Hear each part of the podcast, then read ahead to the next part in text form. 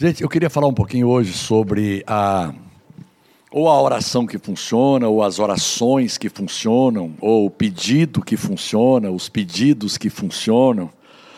Na verdade, a, a gente tem sempre essa relação com Deus, o nosso Pai, como um supridor, como alguém que é o nosso provedor. Um dos nomes atribuídos a Deus na antiga aliança, lá no, no Velho Testamento, foi Jeová Jireh, que é justamente aquele que nos provê.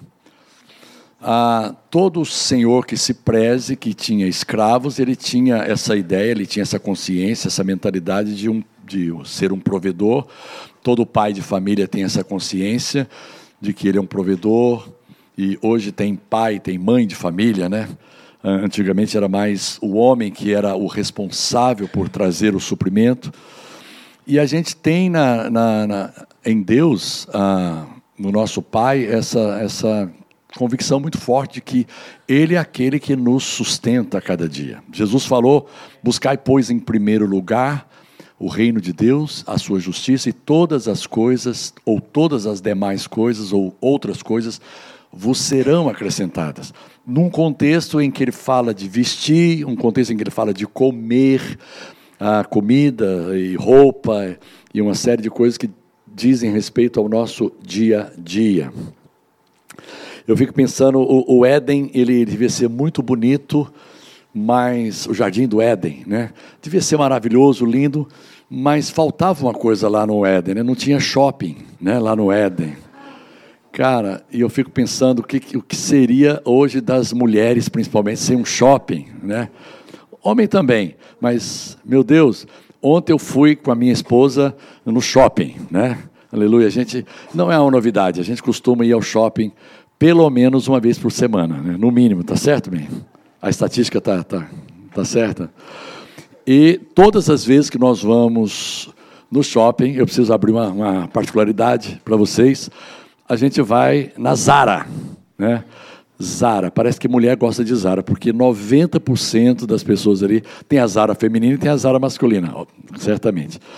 Mas eu fico 100% do tempo na, na, na, ala feminina, tá? 100% do meu tempo eu estou na.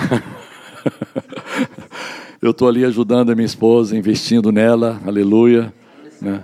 meu tempo com ela, comprando presente e né, bem? Então, por que, que eu estou dizendo isso? Porque ah, a gente tem ah, essa, essa ideia de, de que Deus ele é um cara que está sempre atento às nossas necessidades e sempre disposto a, a nos ouvir, né? como pai. Então, eu não sei como é que é a sua relação com Deus no, no, no quesito pedir e receber mas eu queria tentar simplificar ao máximo. Eu sei que o Timóteo tem falado sobre oração. Ontem foi aniversário do Timóteo, né? Acho que muitos de vocês aí mandaram um zap para ele, uma mensagem. E ontem também foi, foi nosso aniversário, foi aniversário meu e da Suédia. Foi, ah, fiz, fez 35 anos também, ou fizeram 35 anos. O português às vezes me pega, prega peça, tá, gente? Acho que fizeram 35 anos em que nós somos pai e mãe pela primeira vez. Né? A gente comemora, tá? Então, parte da nossa saída ontem no shopping foi para comemorar o fato de nós termos sido pais pela primeira vez né, quando o Timóteo nasceu, tá? Então, quando a Marissa faz aniversário, a, gente não comemora, né? É, quando, é, como pais, né? Quando a Samara faz aniversário, a gente também não comemora como pais, tá? Porque pai a gente comemora a primeira vez, né? Quando a gente foi teve, é, foi inaugurado, né? Esse tempo, essa fase de pai em nossas vidas, que aí não acaba mais, né? Nunca mais você deixa de ser pai ou de ser mãe a partir do momento que você tem o seu filho. E então, Marissa, não é que a gente não vai comemorar o seu aniversário, a gente vai comemorar o seu aniversário sim, tá? Marissa está aqui. E a gente tem uma família assim muito abençoada, né? com muitas dificuldades e com muitos desafios como qualquer outra família, mas a gente ama estar juntos e a gente entende que Deus está nesse negócio de família, né? Deus está nesse negócio de família. Eu queria ler um texto com você aqui em Lucas capítulo 15, que é a história do, do, a parábola do filho pródigo, né? Mas hoje eu não vou falar do filho pródigo. Olha que coisa incrível. Eu vou ler a, a, um pouco da, da parábola do filho pródigo, mas ele não vai ser hoje o protagonista, tá? O protagonista hoje da, da, da nossa leitura a respeito do filho pródigo ou da parábola do filho pródigo será o filho mais velho. Quando você tem dois filhos, um é pródigo, o outro é o quê, gente? É santo? É o quê? Não pródigo, pronto. Não pródigo. É simples assim, né? Pronto, é não pródigo. O filho mais velho, ao saber que o filho mais novo tinha voltado para casa, você sabe o contexto, o filho mais novo, muito ousadamente, muito atrevidamente, já na idade de herdar, herdar a herança do pai, chegou para o pai e pediu a parte que era dele na herança, o pai deu, a Bíblia não mostra aqui nenhum tipo de, de contestação, a Bíblia não mostra aqui nenhum tipo de diálogo em que o pai tente convencer o filho a não pegar a herança. Simplesmente o pai repartiu a herança entre eles e o filho pegou essa herança depois de um certo tempo, alguns dias depois, e foi para o mundo afora. E a Bíblia nos mostra muito bem o que, que ele fez. Ele desperdiçou, ele gastou isso assim de maneira dissoluta, né? indiscriminadamente. E quando ele voltou, o pai o recebeu com festa. O pai contratou músicos, o pai matou o bezerro cevado, o pai fez um churrasco, ah, o pai o recebeu com abraços e beijos, o pai deu uma roupa nova, o pai deu uma sandália nova, um anel novo, simbolizando a renovação da aliança. E, e então teve muita festa, o pai estava extremamente feliz com a volta do filho que estava perdido. E o irmão que estava no campo, como todos os dias trabalhando, voltou e já percebeu um movimento diferente, né? Aquela bagunça, aquela festa toda. Perguntou a um dos criados, a um dos conservos, uns servos ali, e ele disse: Não, foi o seu irmão que voltou e o seu pai matou o bezerro cevado. Já foi dando logo a notícia: Olha, o bezerro cevado ah, o seu pai matou para comemorar a volta do seu irmão. E ele ficou indignado. Que coisa incrível, né, gente? Ele não comemorou. Isso para mim mostra que os dois não tinham um bom relacionamento e talvez até tenha sido a causa do filho pródigo, do irmão mais novo, ter querido sair de casa. Eu não aguento esse meu irmão pegando meu pé. Sei lá, alguma coisa nessa direção porque o irmão mais velho não mostrou a mesma solicitude, não mostrou a mesma generosidade, não demonstrou a mesma alegria que o pai em receber o filho de volta. E ele disse: Caramba, meu irmão voltou, que benção, vou lá dar um abraço do meu irmão. Não, não, não. Ele teve uma repulsa, ele teve uma rejeição assim imediata. E, e, ele ficou muito escandalizado com o pai, ele ficou muito chocado com o pai. E ele disse: Pai, eu não entendo a, ah, essa sua atitude, não entra na minha cabeça como o senhor foi capaz de agir dessa maneira. Sabe assim, tudo bem, parece que o senhor foi extremamente generoso, mas para mim o senhor foi extremamente injusto.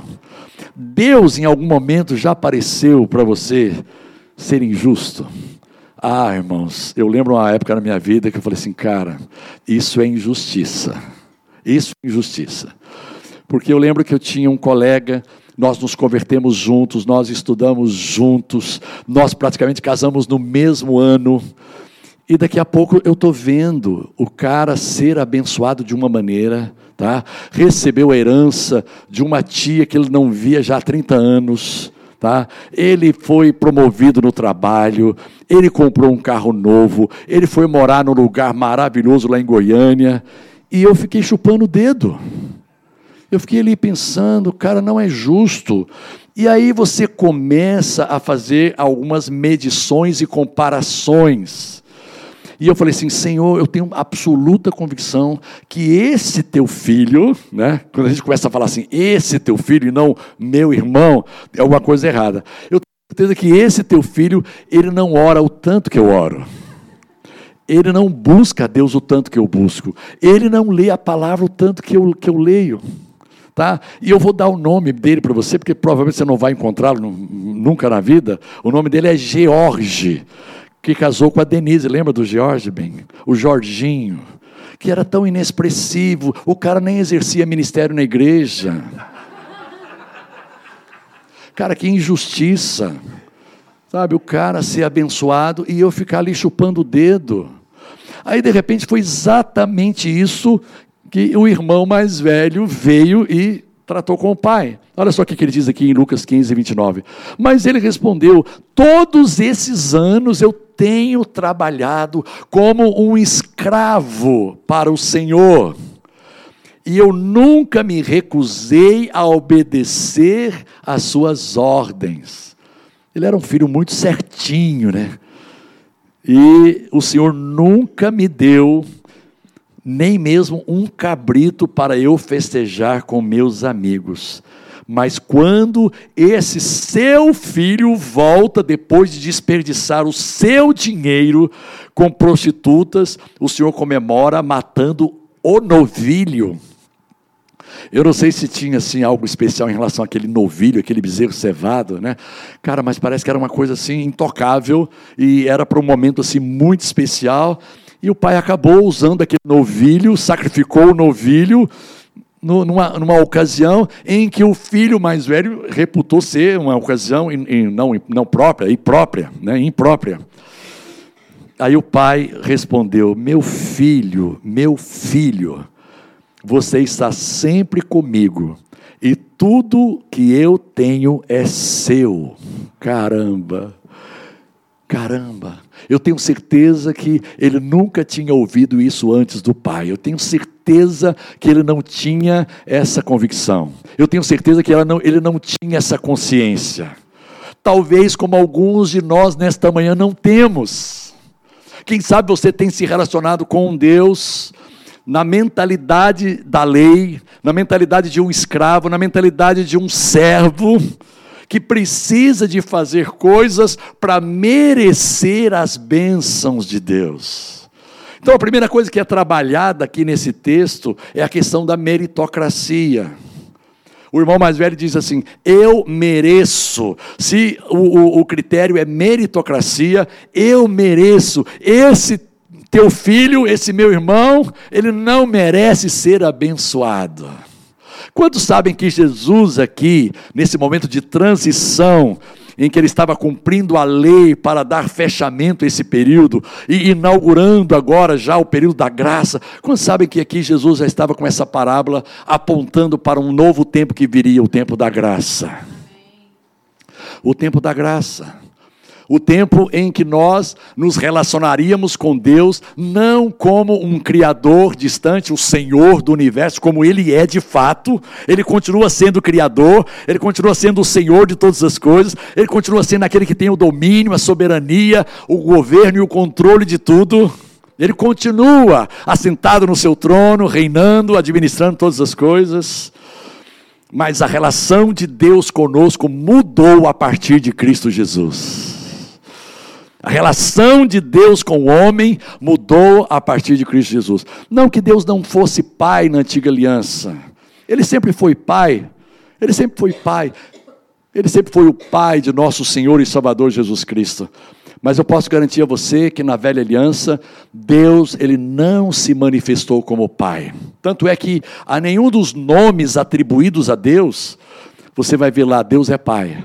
Você vai ver, Deus cura, Deus provê, Deus é paz, ah, que mais? Deus presente, Deus é o Todo-Poderoso, é o Shaddai, Deus é isso, Deus é aquilo, mas nenhum dos nomes significa Deus é Pai.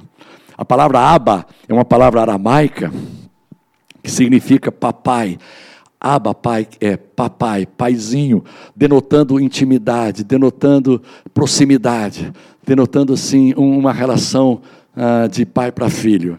Essa palavra Abba, ela foi inaugurada a partir da nova aliança. Então eu preciso dizer uma coisa para você, tá? Ainda bem que você está sentado, você não vai cair no chão. Que Deus, ele não teve filhos na antiga aliança. Pô, pastor, que absurdo, Abraão, Moisés, Davi, servos. Todos eles eram servos, eram profetas, eram sacerdotes, eram homens de Deus. Alguns deles foram chamados de amigos de Deus, como Abraão. Alguns deles andaram com Deus, como Enoque e Davi foi um homem segundo o coração de Deus, mas ele não, ele não se sentia filho, ele não chegava, não tinha aquela liberdade de chegar para Deus e dizer assim, Pai. Nenhum deles fez a oração dizendo, Pai. Que privilégio que eu e você temos hoje de chamar Deus de Pai.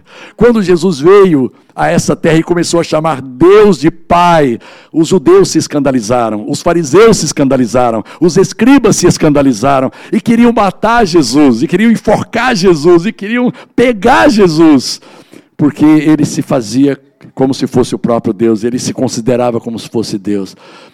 Filho quer dizer que tem a mesma natureza. Cara, e, e, e todos eles diziam assim, cara, nós somos pecadores. Nós não temos a natureza de Deus, nós, estamos, nós temos uma natureza distante de Deus.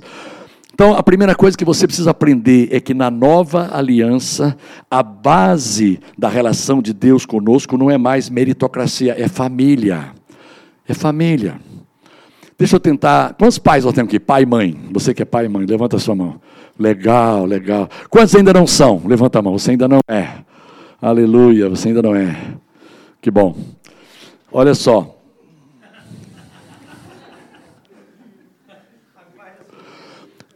Você sabe que o pai e a mãe, eles não agem com os filhos na base da meritocracia. O menino teimou o dia inteiro, foi rebelde, mas chega à noite, ele vai dormir na caminha dele.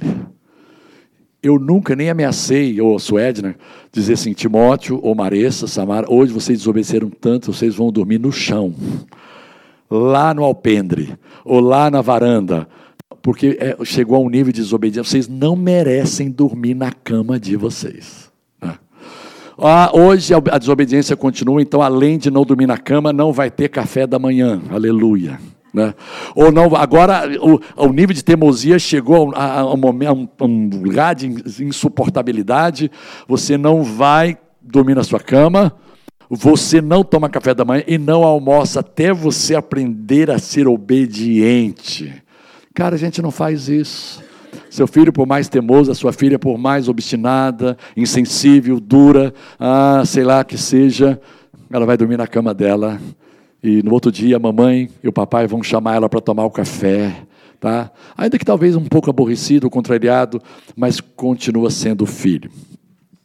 E aqui sempre vale ah, um exemplo que eu gosto de dar. Eu gosto de dar esse exemplo, porque eu acho assim que ele fortalece em nós essa, essa figura de Deus como Pai, e isso nos dá assim uma liberdade na nossa relação com Ele, né? ou pelo menos abre os horizontes da nossa visão. Ah, já, vocês já ouviram falar do pastor Jorge, né? não o George, que eu contei aqui daqui a pouco, mas ah, o, o pastor Jorge, lá de Brasília, e o filho dele, o Felipe, que com 10 anos o Felipe ele tinha um, um gosto assim, ele, ele, amava os brinquedos da Lego desesperadamente, sabe? Ele gostava demais dos brinquedos da Lego, mas ele tinha uma dificuldade acadêmica, ele tinha uma dificuldade com matemática, ele não gostava de matemática, ele não conseguia entender matemática. Na verdade, ele tinha uma dificuldade com raciocínio lógico. Ah, quantos aqui amam matemática como eu? Quantos aqui amam matemática? Agora, quantos assim não tem uma boa relação com a matemática? Se confessa, confessa. Então você é do time do Felipe, tá? Você é do time do Felipe. Quantos aqui gostam do brinquedo da Lego? Hã? Olha aí, tá? Você também é do time do Felipe, tá? Felipe chegou o pai dele assim: Pai, eu só ouviu na televisão, pai, está anunciando o novo brinquedo da Lego. Eu quero, pai mas é muito caro. Ele sabia que era caro demais, era para mais de 500 reais, isso há seis anos atrás. Mas ele resolveu ousadamente fazer uma proposta para o pai. Falou: pai, se no final do ano eu passar em matemática, o senhor me dá o brinquedo da Lego? Hum, que proposta, hein? Então você que é pai, tá? por isso que eu pedi para você levantar a mão. Qual a resposta você daria para o Felipe, seu filho? Sim. Passou no final do ano, só mostrar o boletim, né? Tá, ó, na hora, vamos lá no shopping e compramos o brinquedo da Lego. Que legal. Alguns pais talvez poderiam assim um pouco mais seguros, assim, filho, faz o seguinte, passa primeiro, depois a gente conversa, né? Pode ser.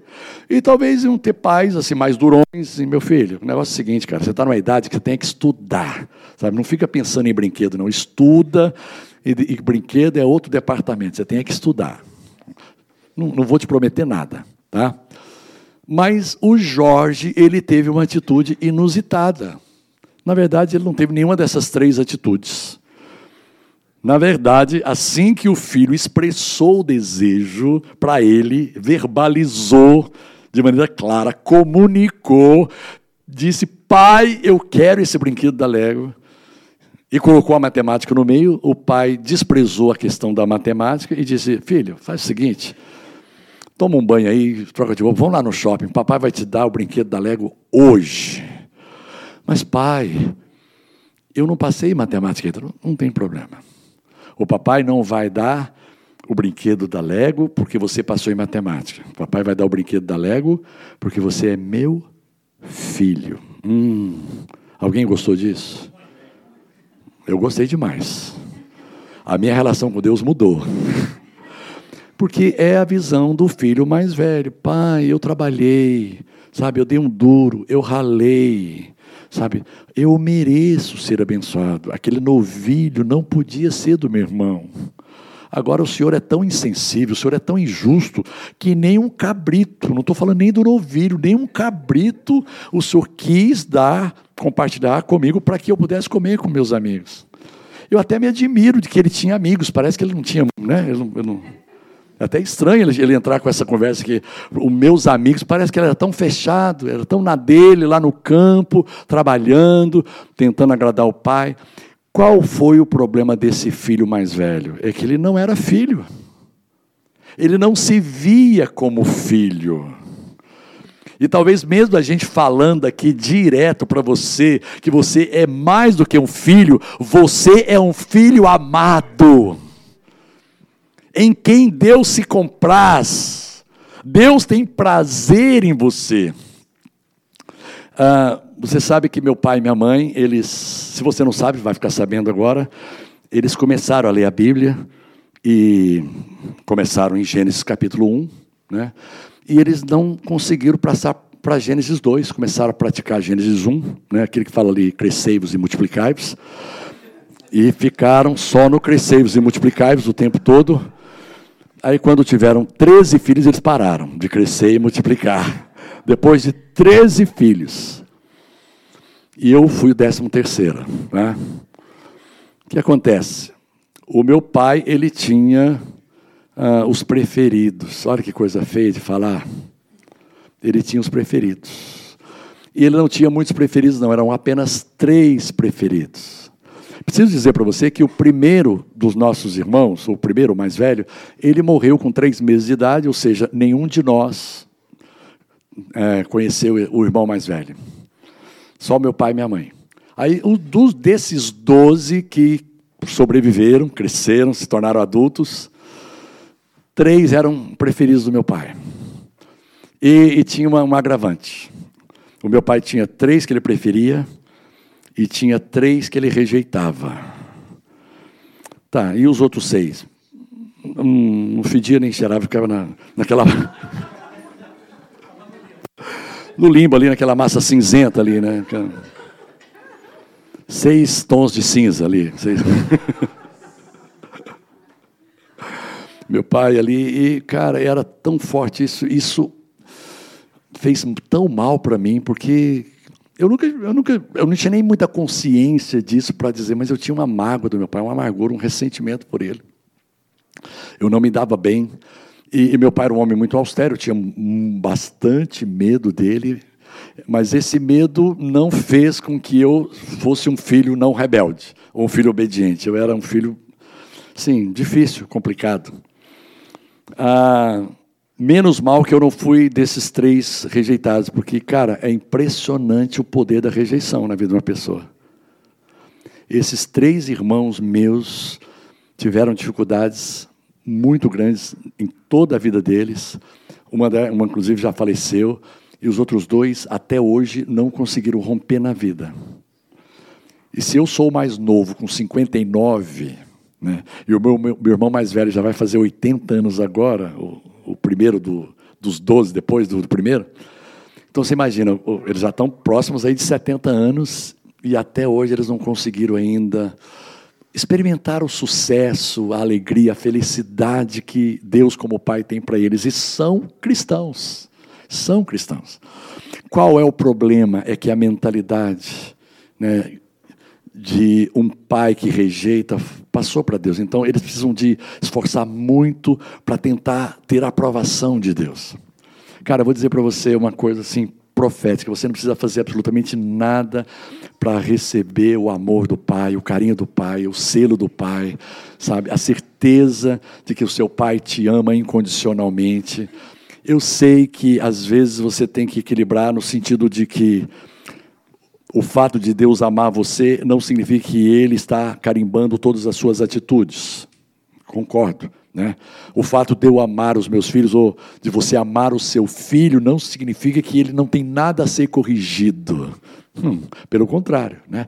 O, o, amor, ele, ele, a correção faz parte do amor. Hein? Amém? Quem ama, educa. Essa não é uma frase minha, né? É do, do como é que chama o cara? Itiba?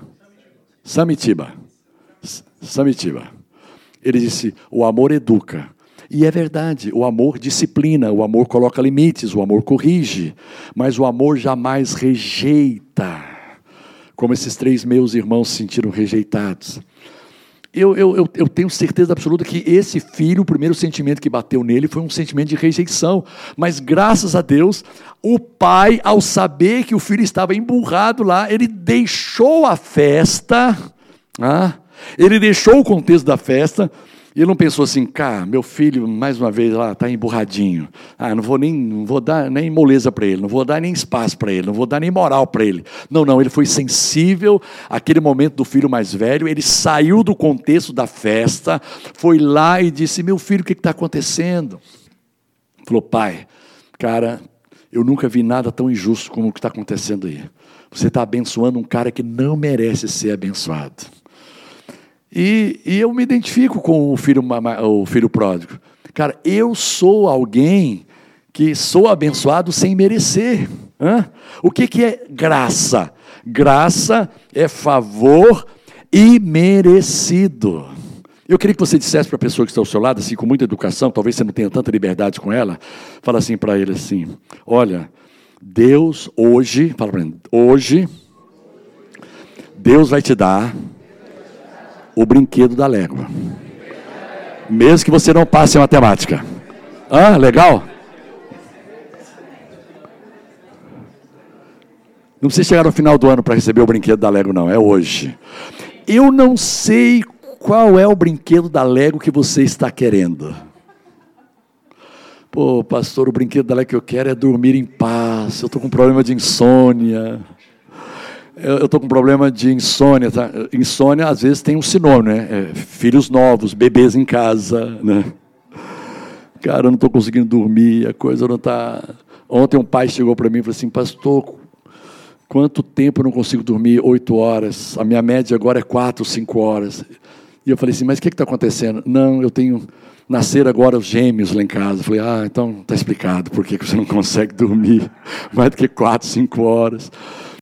Cara, não é porque você merece que Deus vai te abençoar. Eu queria que você tivesse uma perspectiva do ano 2019 como um ano em que, pela graça de Deus, você vai conquistar coisas que você ainda não conquistou durante toda a sua vida. Eu queria facilitar a, a, a oração que funciona, essa oração que te de, descola de você essa mentalidade de meritocracia essa mentalidade. Você é um filho, e eu preciso avisar você que, como filho amado, você também é um filho herdeiro. Eu quero que você tenha essa visão, saia daqui como ah, essa visão de uma filha que é herdeira, uma, um filho que é herdeiro. E eu vou dizer uma coisa para você: com Deus você não vai herdar dívidas. Como muitos pais deixaram, inclusive na Bíblia fala de um profeta que morreu e deixou a viúva endividada ao ponto dos credores chegarem para cobrar aquela dívida e a mãe desesperada dizer assim: Cara, eu não tenho nada, não tenho o que pagar. O meu marido era, era um homem de Deus, mas ele tinha problema nessa área, ele não sabia administrar financeiramente. E ele era um discípulo de profeta. Ah, então tudo bem, então nós vamos levar os seus filhos para serem escravos. Não, não. Foi lá, ainda bem que tinha um profeta Eliseu, que, que trouxe uma solução para aquela mulher. Profeta, tu sabes aí que o meu marido, ele era discípulo, ele era fiel, ele era comprometido. Cara, ele, ele, ele deixou dívida, ele deve ter feito algum mau negócio na vida. E, cara, agora está aí, os credores querem levar os nossos dois filhos. E o profeta diz assim: O que, que você tem na sua casa? Não tenho nada para pagar. Não, não, mas o que, que você tem? Não, eu tenho um pouquinho de azeite. Ah, bom, então é daí que vai vir a bênção. Você pede vasilhas, vasilhas emprestadas para os seus vizinhos. A bênção daquela mulher, gente, é que ela tinha bom relacionamento com os vizinhos. Porque nenhum dos vizinhos se opôs a emprestar vasilhas. E ela foi ousada. Ela disse assim: Cara, você pode me emprestar vasilha? Quanto você precisa? O quanto você tiver na sua casa. Eu tenho dez vasilhas, então me dá as dez vasilhas. Eu quero emprestar das dez vasilhas. Eu quero. Ela encheu a cozinha dela de vasilhas. E a Bíblia diz que fecharam a porta com aquele tanto de vasilha e começaram a pegar aquela, aquele azeite que estava ali naquele lugarzinho, um pouco de azeite, começaram a despejar nas vasilhas e o milagre foi acontecendo. O azeite ele foi se multiplicando. A partir do seu pouco, Deus vai fazer o muito, sei lá.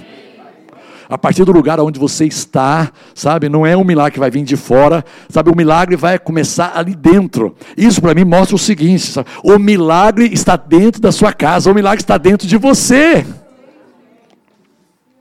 Essa é a palavra profética, é aquilo que você sabe, é aquilo que você tem, é o seu dom, é o seu talento, e a partir daí, a partir de uma ideia, a partir de um projeto que Deus vai colocar no teu coração, que as coisas vão começar a dar certo na sua vida no ano 2019.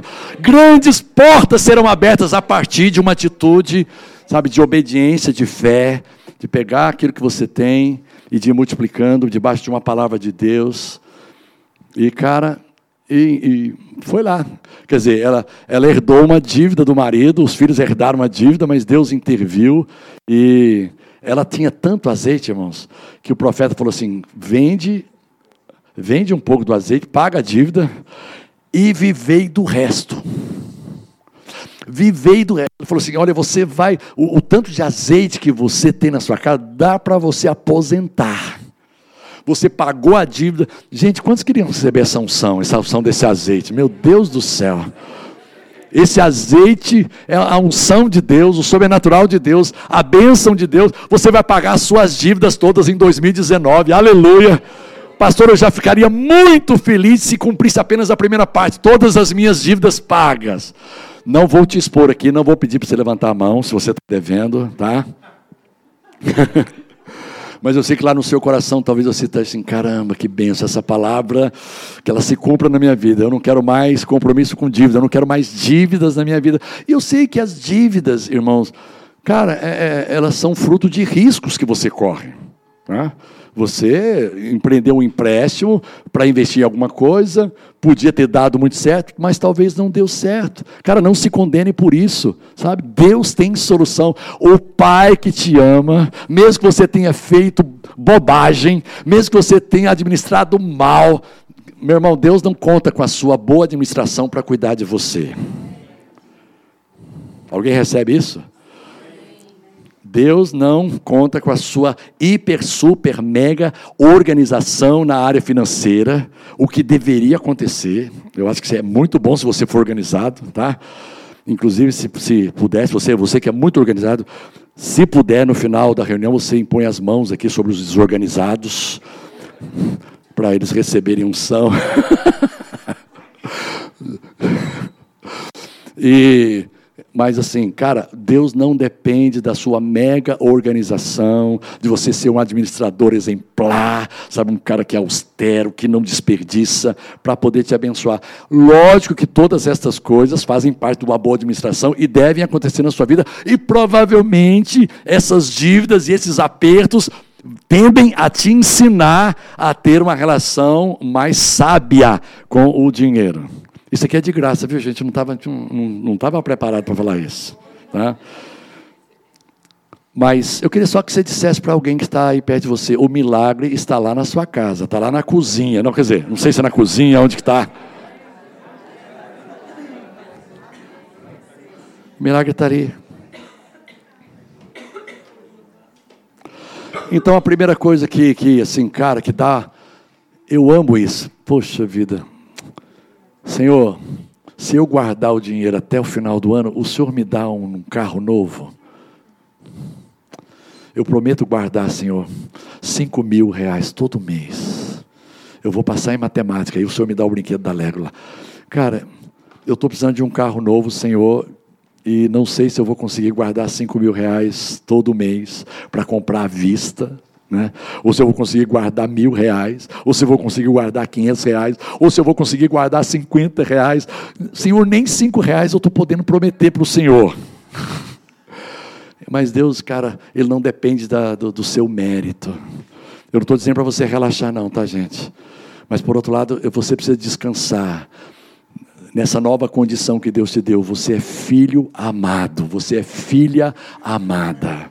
Não é porque você merece. Sabe o que, que o pai está dizendo para você? O mesmo que ele disse para o filho mais velho que tinha mentalidade de escravo, que tinha mentalidade de servo. Meu filho, você está comigo. Tudo que é meu é seu. Tudo que é meu é seu. E eu tenho uma boa notícia para dar para Nova Ipanema nessa manhã desse domingo. Os recursos do céu são inesgotáveis. E mais, uma outra melhor notícia ainda: os recursos dos céus não dependem da economia do Paulo Guedes. Aleluia! Estamos torcendo pelo Paulo Guedes, estamos crendo que a equipe econômica vai dar um jeito na nossa economia que o Sérgio Moro vai ser um cara que vai colocar ordem na, na, na, casa, que Bolsonaro vai fazer um bom governo, e a gente ora por isso, a gente tem seriedade em orar pelos nossos governantes, a Bíblia nos ensina a orar pelas autoridades constituídas, vamos orar, vamos interceder, porque o diabo está doido para tentar fazer bagunça nesse país, sem querer dar nome aos bois, e, e, talvez eu seja injusto, não é PT que vai atrapalhar, é um demônio que está por trás, é um, é um espírito que está na cultura, Sabe, não é questão de, de, de tentar dar nome aos demônios. Existe um principado, existe uma potestade, existe um poder maligno que tenta impedir o Brasil de prosperar. Cara, mas independente da prosperidade, inclusive do Brasil, você vai prosperar. O povo de Israel estava no Egito. Faltou luz lá no Egito. Mas lá em Gozen, na terra onde estava o povo de Deus, havia luz. Havia luz. No Egito, inclusive lá no palácio de Faraó, faltou luz. Mas lá onde estava o povo de Deus tinha luz, tinha suprimento, tinha provisão, tinha bênção de Deus. Quero profetizar o ano 2019, cheio do suprimento de Deus, cheio da bênção de Deus, da luz de Deus, soluções de Deus, direções de Deus claras e específicas para os seus negócios, direções claras e específicas de Deus para as suas relações, para o seu casamento, para a sua sociedade você que está envolvido em sociedade, para a sua vida física, sabe, para Deus abençoar o seu corpo físico, para você gozar de saúde plena, em, em nome de Jesus. Deixa eu terminar. Em Marcos capítulo 11, versículo 24. Ai, eu amo esse versículo. Marcos 11, 24. Jesus também, dizendo aqui: Digo-lhes que se crerem que já receberam, Qualquer coisa que pedirem em oração, lhe será concedida. Gente, mas que. Sabe o que eu amo em Jesus? É a total falta de burocracia. Ele desburocratizou a oração. Não existe um processo de oração, não. Você tem que orar, você tem que jejuar duas vezes por semana, você tem que subir o monte, você tem que subir lá a igreja da penha de joelho, você tem que fazer promessa, e aí Deus vai ver se você merece, vai, vai analisar o seu cadastro. Pelo amor de Deus. Jesus falou uma coisa assim: digo-lhes que se crerem que já receberam. Qualquer coisa que pedirem em oração lhes será concedida. Simples assim, simples assim, qualquer coisa. Mas você tem que crer que já você já recebeu. Agora, como é que funciona isso, pastor? Como é que eu já creio que recebeu? Como é que são as.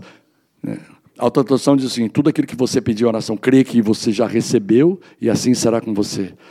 Cara, sabe por que eu já recebi? Porque na cruz do Calvário, há mais de dois mil anos atrás, Jesus conquistou uma série de benefícios para mim, como filho de Deus. Querido, você não entende, olha só, talvez a gente não entenda, não quero julgar vocês, mas talvez alguns de nós possam não entender qual é o poder da, dessa experiência em Cristo. O poder de estar em Cristo. Em Cristo Jesus nós já fomos abençoados com todas as sortes de bênçãos. Em Cristo Jesus, todos os recursos que você precisa para ser um homem de uma vida honrada, digna, uma mulher de uma vida honrada, digna, próspera, abençoada. Todos os recursos já foram liberados a partir da morte e ressurreição de Jesus. Ele conquistou para nós não apenas o direito de vida eterna, não apenas o direito de ter o nosso nome escrito no livro da vida, mas ele conquistou para nós o direito de todos os nossos pecados perdoados, Ele conquistou para nós o direito de termos toda a culpa removida de dentro de nós, a consciência da culpa, da condenação, da acusação do inimigo. Ele conquistou para nós na cruz o direito de termos saúde plena no nosso corpo físico. Todas as manhãs você precisa acordar e dizer: Eu tenho saúde plena. Não porque eu tomo os remédios certos, não porque eu, tenho uma alimentação maravilhosa. Mais uma vez, não desrespeite os médicos, tá? Vá, faça os tratamentos. Mas, cara, Deus não depende do médico para te dar saúde plena. É sobrenatural. A saúde que Jesus proveu para nós é aquela saúde que é o seguinte: quando o médico dizia assim, cara, não sei mais o que fazer. Aí Jesus dizia assim, cara, estou aqui. Eu sou o Jeová Rafa ainda. Aquele Jeová Rafa que se manifestou lá, o Senhor que cura, eu ainda sou. Todos os nomes atribuídos a Deus se manifestaram na pessoa de Jesus. Qual foi outro benefício que ele conquistou? Libertação de todo tipo de maldição. Ele quebrou toda maldição. Pastor, mas da minha família não tem jeito, é um histórico familiar de derrota, é um histórico familiar de fracasso, é um histórico familiar assim que vem lá do meu tataravô. Sabe, eu nem, olha, na árvore genealógica da minha família, eu acho que nem sei aonde começou isso, talvez as 20 gerações passadas. Meu irmão, você está livre em Cristo Jesus para começar uma nova história, para virar a página, para começar do zero. E para dizer, cara, maldição não tem poder sobre a minha vida. Tem uma coisa muito legal que Suedna e eu fizemos no, no dia do nosso casamento. Foi legal. Pastor, há quanto tempo atrás? Em dezembro agora fez 36 anos. 36 anos que a Suedna acreditou em mim. Investiu em mim. Aleluia. E até hoje acredita, não é bem? Pelo amor de Deus. Amém. Antes da gente entrar no apartamento que a gente tinha comprado, né? Ah, lá em Goiânia, lá bem na periferia, a gente tem, antes da gente entrar portas adentro, agora já casados, com aliança, nós fizemos uma oração. Ali mesmo, se, se o vizinho passasse, ia achar que a gente estava louco. Senhor, dessa porta para fora fica todo tipo de maldição, que operou na vida dos nossos antepassados, tanto da minha família como da família da minha esposa. Senhor, não prevalece mais. A partir de hoje, Suedna e eu, porque estamos em Cristo, somos livres para escrever uma nova história. Meu irmão, que poder que tem isso, que eficiência, que eficácia que isso tem. Uma declaração de fé não, a partir de hoje, não porque eu mereço, não porque agora eu passei a semana toda orando, não porque eu fiz vigília, não porque eu jejuei. Irmão, tudo isso tem o seu lugar. Que bom que você ora o dia todo. Que bom que você tenha ah, talvez um tempo para orar mais do que você tem orado. Nós não somos contra a oração, pelo contrário, a gente incentiva as pessoas a orarem. A igreja precisa orar mais. Quanto mais você orar, mais sensibilidade espiritual você vai ter. Se você puder jejuar, jejue. Não no sentido assim, eu vou jejuar para ver se eu torço o braço de Deus, para Ele me abençoar, porque eu estou vendo que Ele não quer me abençoar, mas eu vou jejuar, e aí Ele vai ter piedade de mim, porque eu vou ter aquela cara de autocomiseração, e aí Deus vai ver e vai. Não, não, não, não, não é por causa disso. Ele não vai te abençoar por causa disso. Ele vai te abençoar porque você é filho. Ele vai te abençoar porque você é filha. Obrigado pelo esse aqui, foi tão bom, foi tão importante, porque eu vi que ficou um silêncio assim, né? Ele vai te abençoar porque você é filha. Ó, já melhorou, hein? Vamos ler as mulheres, hein? Estão acordando. Daniel, estão acordando, Daniel. Ele não vai te abençoar porque você jejua muito, porque você ora muito, porque você pede muito, porque você merece muito, porque você lê muito a Bíblia, porque você já foi e fez tantas promessas. Ele vai te abençoar, mulher, porque você é filha. Amém. Gostei, gostei. Ele vai te dar o brinquedo da Lego, é hoje. Ah, você não vai sair daqui sem o brinquedo da Lego, não. Você vai levar para casa o brinquedo da Lego. Pastor, mas é caro.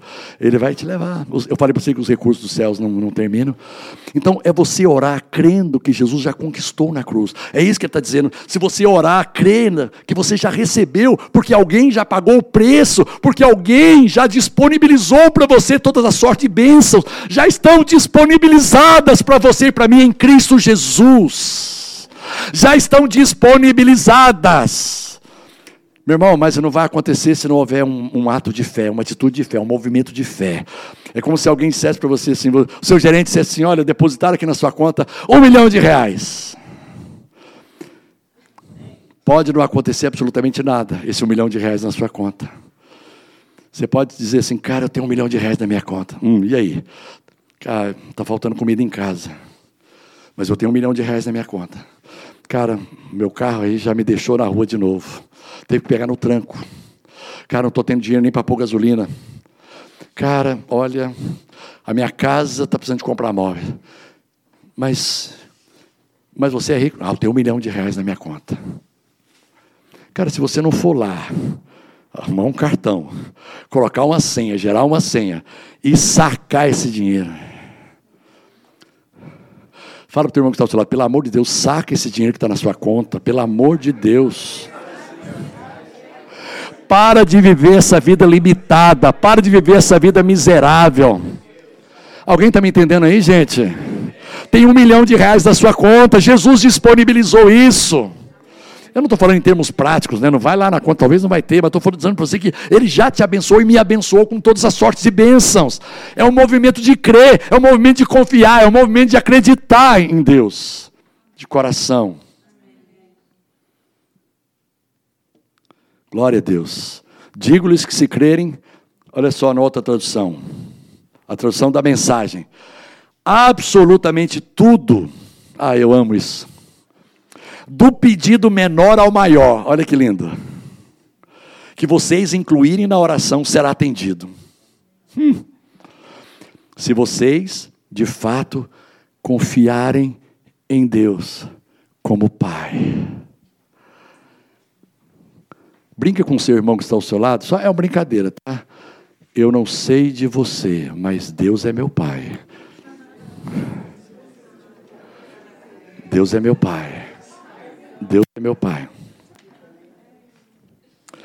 Eu preciso avisar para você que o fato de Deus, Deus ser, ser pai, ou Deus de ser seu pai, meu pai, isso não implica ausência de lutas. Hum. Isso não implica ausência de provas. Hum. Isso não implica ausência de dificuldades. As dificuldades são usadas por Deus, elas não vêm de Deus, não é Deus quem dá enfermidade, nós já temos entendido isso. Nenhum pai em sã consciência. Cara, nesses ah, 31 anos de ministério, nós fomos ordenados ao ministério pastoral em 17 de janeiro de 88. Então nós temos 31 anos de ministério, Suedna e eu. Graças a Deus, eu nunca vi um pedido de um pai, de uma mãe, chegando para mim e dizendo assim: Pastor, eu estou com um filho de 15 anos, eu queria muito que o senhor orasse por ele para que daqui a pouco ele pudesse ser iniciado nas drogas, né?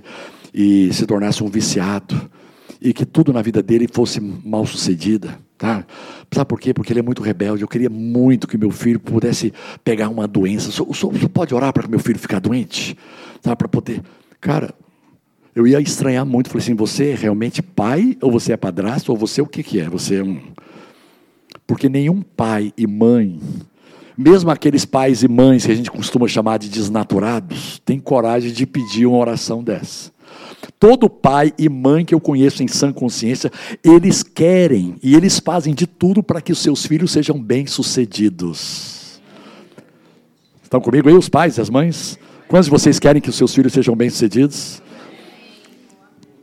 Agora você é capaz de mandar algum mal para o seu filho? Você é capaz de desejar? Eu, eu, eu comecei dizendo para você, mesmo que o seu filho teme, você não tire ele da cama.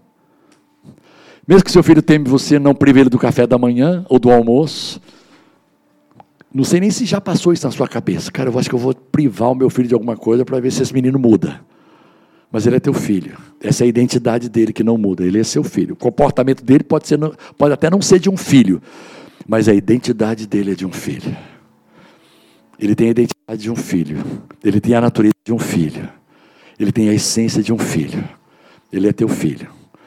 Então preciso dizer para você que mesmo você passando por dificuldades, elas não foram mandadas por Deus, mas elas são permitidas por Deus, porque o sistema deste mundo é regido pelo maligno. 1 João, capítulo 5, versículo 20, diz que o mundo inteiro jaz no maligno. Existe um sistema maligno que opera nesse mundo, permitido por Deus, é óbvio. Porque Deus, Ele quer provar para o diabo, Ele não precisa provar nada para o diabo, mas Ele quer mostrar para o diabo o seguinte: cara, não adianta você se levantar, você querer exercer o seu domínio. Eu sou maior do que você.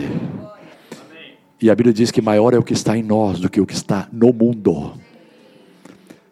Maior é o sistema do reino de Deus, os valores, conceitos, princípios, cultura, consciência, mentalidade do reino de Deus que nós temos aprendido pela palavra, do que os valores desse, que esse mundo ensina.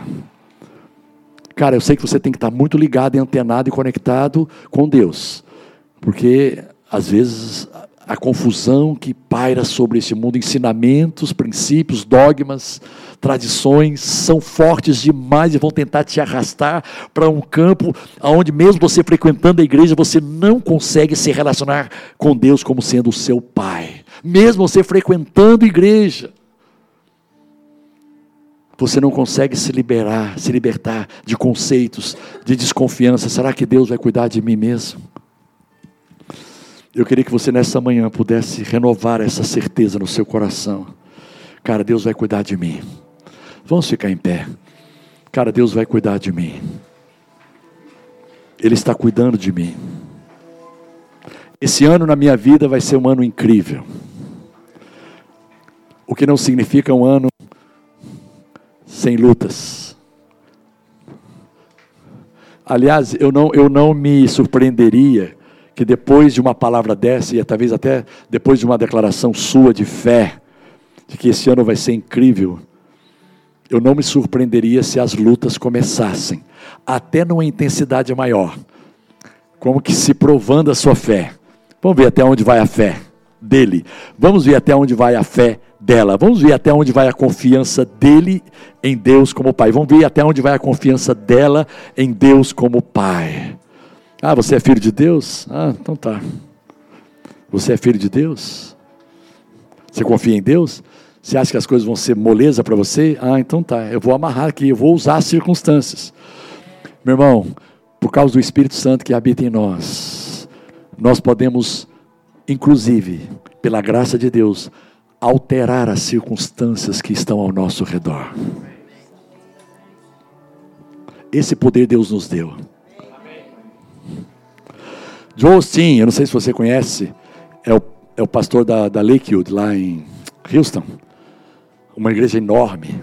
Joe Austin, ele diz o seguinte: não use as suas palavras para descrever as situações, use as suas palavras para mudar as situações.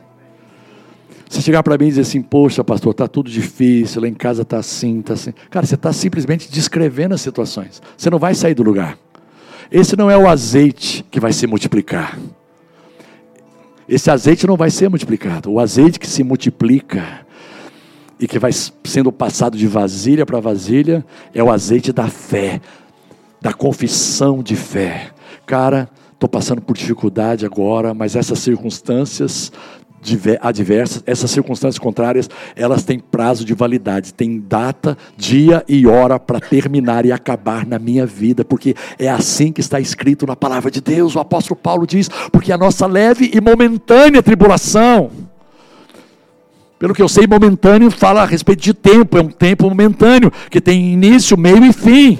Meu irmão, o tempo da sua tribulação tem hora para acabar, em nome de Jesus, o tempo da tua dificuldade, da tua dor esse tempo de resistência que você tem tido em algum aspecto da sua vida, seja no aspecto do casamento, da relação conjugal, da comunicação com seus filhos, ali no seu trabalho, no seu relacionamento com, com sócios, com seu patrão, com seus empregados. Essa relação que você tem tido difícil com a sua fé em relação à sua saúde física. Toda esta resistência, ela já foi quebrada na cruz. É outro benefício que Jesus já conquistou para você. Um céu aberto, completamente aberto, sem nenhum tipo de resistência prevalecendo. Eu não posso impedir, eu, Bené Gomes, não posso impedir Satanás de me atacar, mas eu posso impedir Satanás de prevalecer contra a minha vida. Se por um caminho vierem, por sete fugirão, diz a promessa da palavra de Deus.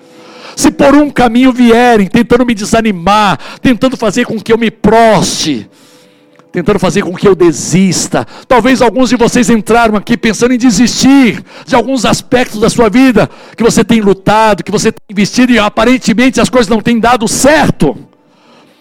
Meu irmão, o tempo da resistência acabou nessa manhã, em nome de Jesus. 27 de janeiro de 2019, Ipanema, Nova Ipanema, Hotel Everest. Perto de meio-dia, o tempo da resistência que acabou na sua vida. Jesus não morreu para você viver uma vida resistida. Jesus não morreu para você viver uma vida de doença durante todo o tempo.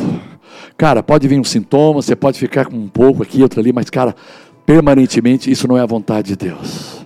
É o tempo apenas de você entender, cara, isso é um ataque do diabo e eu não preciso me submeter. Eu não me submeto ao ataque do diabo na minha vida. Eu não me submeto. Isso não tem parte com Deus. Isso não vem de Deus. Ainda que você ouça uma voz dizendo, não, isso vem porque Deus está tratando com você, Ele está corrigindo você, Ele está querendo mudar você. Cara, nada disso. Se Deus quiser mudar você, Ele não precisa de mandar uma enfermidade. Ele não precisa mandar uma falência, isso é coisa do diabo. E essa voz é uma voz da religiosidade, é o diabo tentando se, se, se passar por Deus na sua vida. Você consegue entender isso, gente? Você consegue entender isso? O diabo tenta usar essa situação para dizer, não, porque você é muito ruim, você precisa de melhorar para merecer ser abençoado por Deus. Cara, não procure meritocracia no seu relacionamento com Deus por meritocracia, todos nós estaríamos no inferno. É o que nós merecemos. Se Jesus não tivesse voluntariamente vindo, espontaneamente vindo e morrido naquela cruz, nós estaríamos no inferno, mas Ele nos resgatou. Queria pedir a Suedna, pastora Suedna, para fazer uma oração. Levante as suas mãos, feche os seus olhos.